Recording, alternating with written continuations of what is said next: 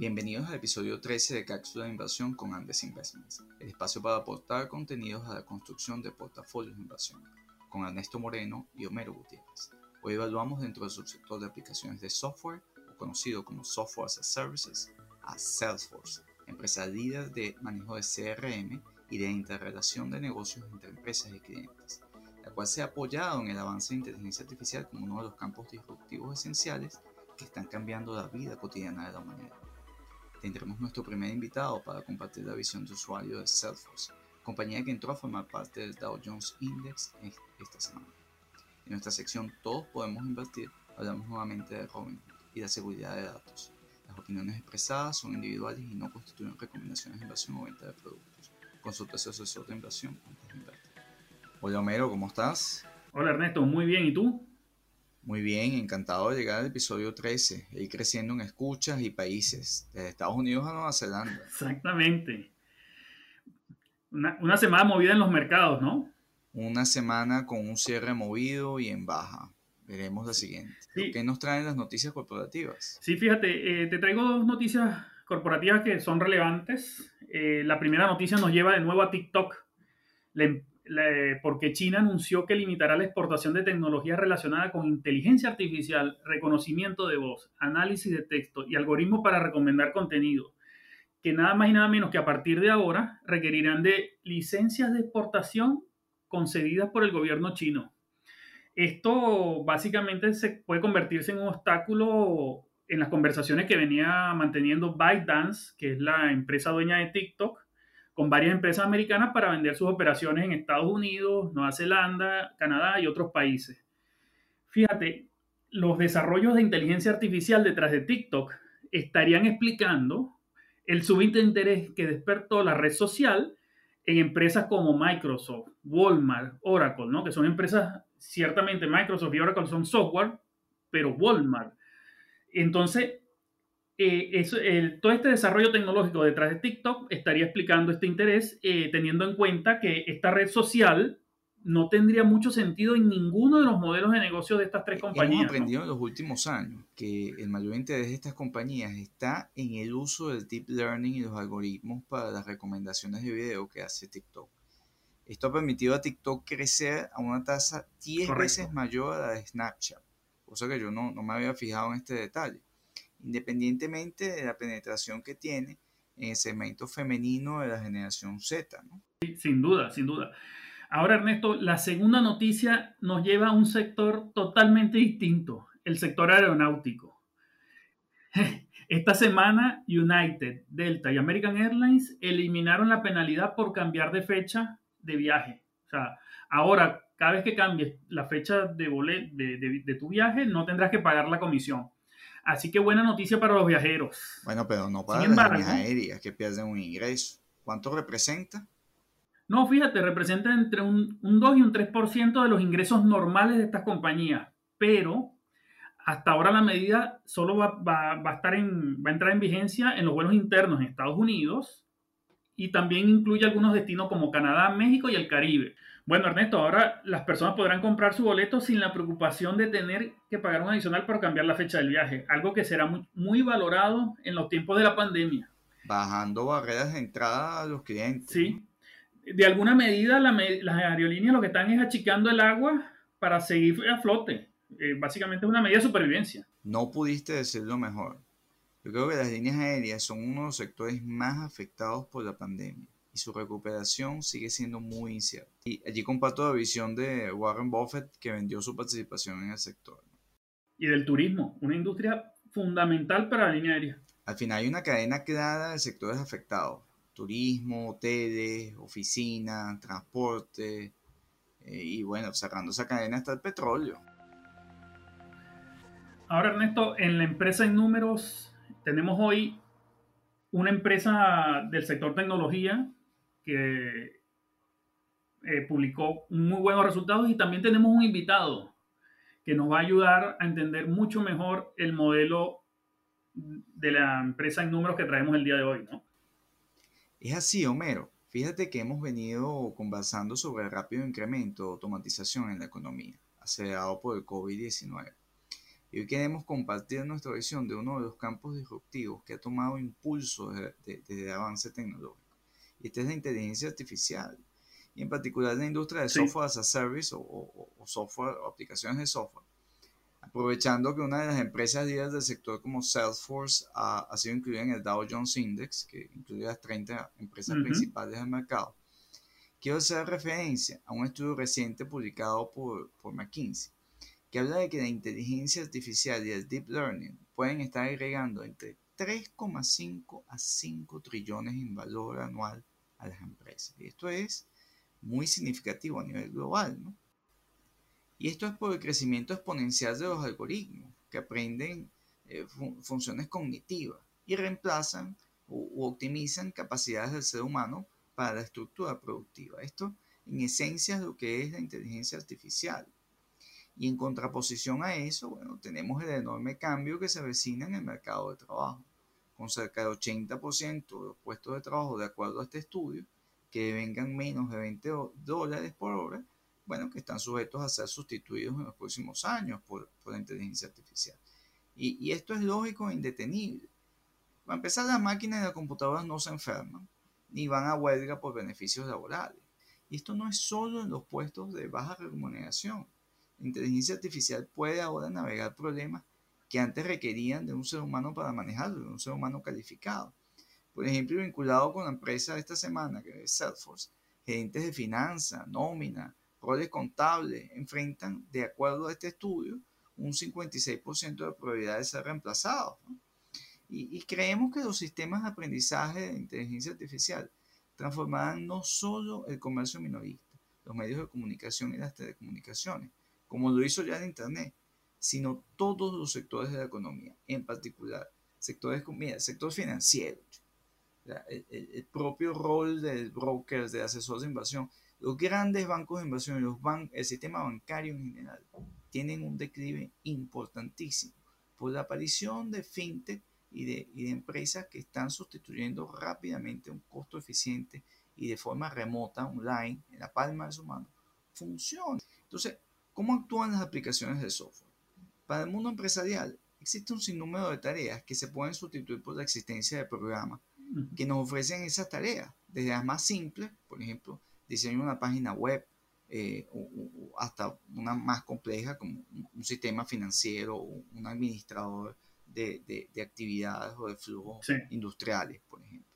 Entonces, la innovación del software as a service eh, es que a diferencia de cómo se compraba o accedía antes al software tradicional, recordemos cuando ibas a comprar tu, paquete de Microsoft en la tienda y recibías una caja y tenías unos, unos CDs, etc. Este, hoy día eh, la industria se transformó y agrega valor porque no necesitas ir a una tienda a adquirir y administrar ese software, lo compras en línea. Se accede eh, a la aplicación y la pagas con, desde tu dispositivo automáticamente. Las actualizaciones eh, están en línea, por lo cual no tienes eh, eh, o, bien que retrasarte en las aplicaciones o en las versiones del software y por el lado del comprador y por el lado del vendedor pues puede cobrar por ello adicionalmente. Las ventas se hacen este, por suscripciones, entonces no estás comprando, no estás haciendo una inversión en el software, sino estás es alquilándolo y eso baja las barreras de entrada y las necesidades de dinero para compradores. Eh, entonces, tiene un gasto operativo en lugar de un gasto de capital. Y esto es lo que ha permitido masificar el mercado de aplicaciones, porque todos podemos contratar un servicio para hacer video, eh, para programar nuestra propia app de e-commerce, entre otras cosas. Con lo cual, el mundo ahorra tiempo y dinero en desarrollar tareas que requerían antes mucho más recursos humanos y tiempo. Y por último, eh, desde el punto de vista de, del efecto del cambio en la industria, está en que el software as a service funciona en cualquier ordenador o dispositivo móvil.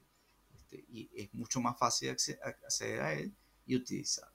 Entonces, todo esto ha sido posible por dos cosas fundamentales que han permitido el desarrollo de, los software. Y el, el, primero es la nube, eh, la nube pública, que es la plataforma sobre la cual las empresas pueden ofrecer software a clientes y no tienen que constituir sus propios centros de datos, eh, ni, servidores, ni cosas complejas como, como las grandes empresas o como se hacía antes. Y esta es la estructura ya de la nube de almacenaje y despacho. Pues. Y lo segundo es el, desarrollo de chips más avanzados y de mayor capacidad que eh, permiten eh, el uso de la inteligencia artificial y que a diferencia de necesitar eh, un ejército de, programadores que desarrollen un código, los chips ya están entrenados para aprender de data y generar respuestas mucho más rápidas. Entonces, ¿por qué es el, el desarrollo de este sector? Bueno, en primer lugar, el deep learning permite eso, que el software eh, no sea escrito por ese ejército de programadores, este, se entrena, aprende, se alimenta de data y se expande, que es un ejemplo que vamos a, ver con Salesforce. Y en segundo lugar, porque en, el mundo de hoy es mucho más fácil vender y comprar desde un dispositivo. Si, si tú, tú tienes una relación directa al consumidor y estás eliminando intermediarios que facilitan el que tu producto vaya a la clientela que tú quieras y tu, y tu comprador tenga una experiencia directa con el, fabricante o el productor mucho más. Eh, de hecho, Ernesto, hay empresas de software as a service en múltiples sectores, múltiples aplicaciones que sirven para múltiples tareas en la vida diaria de las empresas, ¿no? O sea, no solo un Customer Relationship Management, como el que va a comentar Enrique sobre el caso de Salesforce, sino hay Mm, otras aplicaciones eh, eh, bajo este mismo modelo de software as a service que sirven de realidad aumentada, diseño gráfico. Nosotros compartimos una aplicación, Homero, hasta hace poco, ¿te acuerdas? Sí, sí, de para hacer planes de negocio de uno de los grandes competidores en la industria, pues que es Palo Alto. Exactamente. Bueno, entonces, sin más preámbulo, pues traemos hoy un amigo de la casa, Enrique Odreman, quien me introdujo a Salesforce hace años, Enrique, y, trabajo hoy día como analista de negocio de una empresa de inteligencia artificial. Entonces, bueno, vamos a darle la bienvenida a Enrique y bueno, gracias por compartir con nosotros. Hola Mero, eh, hola Ernesto, ¿cómo están? Bueno, eh, por acá todo bien, muchas gracias eh, por la invitación, es un placer. ¿Qué es Salesforce para ti y cómo lo utilizas? Eh, mira, Salesforce de base nace como un servicio de eh, CRM o Customer Relationship Management completamente sobre la nube. De hecho, Salesforce es una de las compañías pioneras en todo este tema del cloud, que básicamente lo que permite es la gestión y la centralización de toda la actividad comercial en, una sola herramienta. Pero hoy en día te diría que en realidad Salesforce no se quedó solamente con, con la tarea o, con la herramienta de CRM en sí misma, sino que ha ido desarrollando diferentes módulos que hoy en día abarcan desde una perspectiva 360 todo lo que tiene que ver con eh, la experiencia de un cliente desde la fase de preventa hasta todo el proceso de postventa. Así que te, en realidad mm, no sería solamente una herramienta que, se encarga de un CRM en sí mismo, sino que además tiene módulos conexos que se encargan de toda la parte de automatización del marketing, todo el proceso de gestión del cliente, de un servicio postventa completo, de la gestión de un e-commerce, de manera que Salesforce como herramienta en realidad su valor está en que se vuelve una herramienta que es indispensable para la actividad comercial, pero que además aporta y apoya eh, la actividad de otras áreas, como pueden ser el área marketing, el área de customer experience, como puede ser el área de ventas online, porque hoy en día es una plataforma que abarca muchísimo más y que eh, lo bueno de todo eh, es que justamente al ser una, una, plataforma que está desarrollada 100% sobre los servicios cloud, es de fácil acceso para las empresas y con una integración muy sencilla para cualquiera que quiera contratar eh, cualquiera de estas herramientas. Entonces, Enrique, Enrique, podemos decir que Salesforce es un CRM con esteroides, ¿no?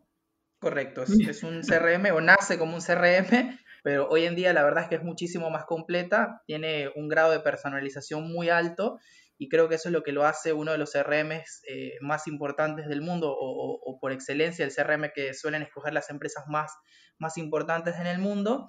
Eh, porque eso justamente permite un alto grado de personalización. Hoy en día vemos incluso profesionales en el mundo de la tecnología que se, se, dedican exclusivamente al desarrollo sobre Salesforce, porque es una herramienta que al ser de código abierto, pues permite adaptarlo a la necesidad concreta de la empresa eh, y de alguna manera hace que sea una herramienta que abarque un, alto nivel de operatoria en sí mismo. Y el uso de sus herramientas de inteligencia artificial a través de, del aplicativo Einstein, que, que fortalece la integración de data y la capacidad de respuesta para predecir comportamiento de clientes. Y esto evita eh, la pérdida de clientes e incluso favorece la identificación de oportunidades para adoptar nuevos. Eh, sí, justamente, eh, digamos, una de las cosas que, que, ha sido más resaltantes de Salesforce recientemente tiene que ver con la incorporación de Einstein, que es un módulo de inteligencia artificial justamente y todo lo que tiene que ver con Machine Learning, que básicamente es transversal a todas las herramientas que ya tiene Salesforce, eh, tanto el CRM como la parte de Customer Service, de marketing, todo. Eh, es un módulo que viene a acompañar todas estas herramientas eh, y que utiliza toda la información que se centraliza en Salesforce para poder predecir eh, actividad comercial para detectar oportunidades, para decirle a los agentes, a los ejecutivos de ventas, de marketing, eh, de atención al cliente, en qué cosas se tienen que enfocar, en qué no, dónde hay más, más oportunidades eh, de tener éxito y que además no solamente se queda con el insight o con la información que tiene almacenada en la nube, sino que también recopila información que está circulando en Internet. Por ejemplo, eh, qué, empresas están creciendo en volumen eh, financiero, cuáles están teniendo un mejor comportamiento en el mercado y arroja este tipo de recomendaciones a los vendedores para que ellos puedan de alguna manera tomar decisiones más orientadas eh, en, todas estas características, en toda esta información. Oye, muy, muy completo, Enrique. ¿Algún competidor, otra referencia en el mercado que se te ocurra? Mira, eh, en cuanto a CRM, te diría que mm, eh, Salesforce es para mí la herramienta más completa. Por ahí podría quizás mencionarte a nivel de CRM concretamente y de eh, Lead Acquisition pudiera ser Hotspot, pero me sigue pareciendo que aún así Salesforce es una de las herramientas más completas e inclusive que sigue incorporando cada vez más herramientas y funcionalidades que siguen de alguna manera potenciando todo lo que tiene que ver con la gestión comercial el año pasado justamente adquirió Salesforce Tableau, que es una de las herramientas de visualización de datos más importantes eh, en el mundo hoy día, que también de alguna manera viene a, aportar desde la perspectiva de Business Intelligence eh, y a darle como mucha más fuerza a esta herramienta como, un potenciador de la, de la operatoria de la actividad comercial de una empresa. Así que te diría que hoy en día para mí Salesforce es eh, sin duda el CRM más completo que hay en el mercado muy completo, Enrique. Gracias por tu valioso aporte. Gracias a ustedes por la invitación. Eh, bueno, siempre es un placer eh, poder compartir con ustedes este tipo de espacios.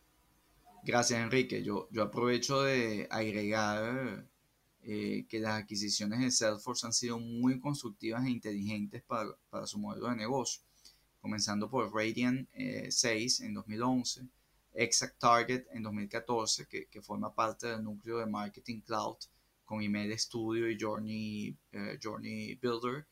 Y esto cubre todas las necesidades de, marketing digital. Después ellos adquirieron Clux, eh, eh Datoma en 2016-17 y bueno, finalmente en el 19 Tableau que hizo referencia a Enrique a la visualización de datos que aporta a la plataforma. Yo, yo estoy sorprendido del crecimiento sostenido de Salesforce en, sede de ecosistema para la integración en la relación entre empresas y clientes. Una plataforma que hace mucho más eficiente esta relación. Complementando un poco esta visión que nos da Enrique del modelo de negocio de Salesforce, fíjate los resultados del trimestre. Las ventas de Salesforce crecieron un 29% con respecto al mismo periodo del año anterior para totalizar 5.200 millones de dólares. Esto, esto significa un margen bruto de la compañía se mantuvo en niveles de 75%. Fíjate lo curioso, ¿no? Que el costo de venta, que es el costo de, generar los servicios que vende Salesforce, fue de apenas 1.300 millones de dólares. Curiosamente, en gasto de marketing y ventas eh, de Salesforce, eh, la compañía gastó 2.275 millones de dólares. Es decir, la empresa gasta 1,7 veces en ventas y marketing lo que gasta en producir los servicios, lo cual es un factor bastante interesante de este modelo de negocio. Revisando también los resultados del trimestre, la compañía mostró un beneficio de 2.600 millones de dólares en el trimestre, que es un, muy buen resultado en medio de la pandemia, y esto representa un beneficio por acción de 2,85 dólares por acción, superando, superando ampliamente los 11 centavos de dólares por acción que reportó el, el mismo trimestre del año anterior. Ahora bien, Ernesto, el crecimiento de Salesforce con respecto a otras compañías, ya adquirió MuleSoft, adquirió Tableau, como comentó Enrique, y adquirió Velocity, puede seguir con otras compañías de software as a service relacionadas con la planificación financiera, con otras herramientas de uso diario de la, empresa, Salesforce se va a convertir en un gigante estilo Microsoft, estilo, va a ser el Tesla del software as a service. Comentamos en el pasado que Microsoft tenía la, la billetera, pues tenía la, la, plata para abarcar la industria de software as a service. Y esa sigue siendo mi expectativa. Eh, sigue siendo el, el, el, principal proveedor del cloud, que es la plataforma en la cual los softwares se pueden desarrollar. Probablemente su modelo de negocio se quede, se, se quede allí. Y, y, esto le permite eh, a la industria en general que se desarrolle. Pero ya Salesforce ha desarrollado un ecosistema tal que facilita y optimiza la relación de, de, de empresa-cliente, que es como una bola de nieve que ya ha crecido. Porque al, tú desarrollar un ecosistema, lo que haces es crecer y expandir. Eh, eh, el reto está en que pueda seguir alimentando su, sus datos con todas las regulaciones eh, de protección de data que vienen y seguir creciendo con las herramientas de inteligencia artificial que va a automatizar la experiencia de gestión de las empresas con sus clientes. Entonces, esta es definitivamente una empresa que ya ha alcanzado eh, 250 billones de evaluación, que no veo forma que no siga creciendo eh, y ganando relevancia en la vida cotidiana.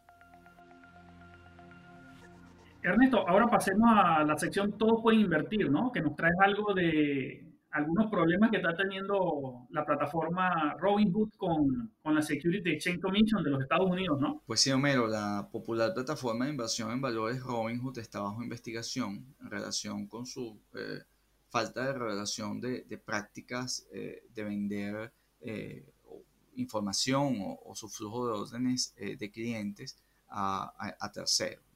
Y esos terceros entendidos como los lo, lo, high frequency traders, compañías que usan la estadística. Bueno, de hecho nosotros observamos Robin Tracker y, es un medidor de, de, cómo están entrando o de un termómetro de, de cómo el flujo de órdenes de, de, Robinhood es información para el mercado para entender esos movimientos de, alta frecuencia. Sí. Y por otro lado, eh, pues la aplicación eh, eh, gana 180 millones de dólares en el trimestre pasado, que es mucho más de su ingreso por corretaje, eh, en publicidad que tiene dentro de la plataforma. Entonces, la, los alegatos de la SEC son que eh, no ha divulgado suficientemente eh, información a, a, a, sus clientes de cómo genera ingresos y del de uso o el manejo de la data de los clientes. En caso de que Robinhood eh, negocio sea culpable, pues puede pagar 10 millones de dólares lo, lo, fundamental para el inversionista, identificar su, sus necesidades de, de, inversión y comparar con la oferta existente de casas de bolsa, tanto las tradicionales como en línea. Si en general para los pequeños inversionistas, si lo que necesitas es invertir iniciando con montos pequeños, pues muy probablemente las casas de bolsa en línea tienen barreras más bajas, el costo más bajo, ya que incluso este, en la gran mayoría en Estados Unidos tiene cero comisiones por corretaje. Eh, pero si requiere ya una asesoría personalizada, pues está la figura del asesor de inversión que ya hemos hablado, bueno, eso es lo que es Andes Investment, y de las casas de bolsa que, eh, o bancos de inversión que tienen otra estructura de servicio, pero que es muy importante entender cómo cobra cada, cada uno para fundamentalmente la, la, el mensaje que queremos transmitir es que el, sea cual sea el modelo de atención que va a elegir el inversionista, que usted va a elegir, es fundamental que comprenda cómo gana dinero la persona que lo atiende. Entonces, en el caso de asesores de inversión, pues cobran un porcentaje de los activos bajo gerencia. Pero en el caso de, de, las casas de bolsa, eh, aparte del manejo de, de su información, eh, cobran comisiones o incluso pueden venderle productos donde ellos tienen intereses y generan un conflicto de interés con el suyo. Porque normalmente pueden ofrecerle cosas que aunque estén dentro de su perfil de riesgo, no sea lo que ellos consideran mejor para usted o no sea lo que es mejor para usted. Entonces, muy importante esa, la, la lección, entender cómo gana dinero la persona que la tiene. Pregunta. Y así identifique cuál es el modelo de atención que mejor se ajusta a sus necesidades. Sí, una cápsula bastante completa, tuvimos un invitado especial. Eh, seguimos adelante buscando nuevos modelos de negocio y nuevas compañías para traerlas a los inversores. Sí, en efecto, Mero, buena cápsula. Eh, hasta la próxima. Hasta una nueva cápsula de reto.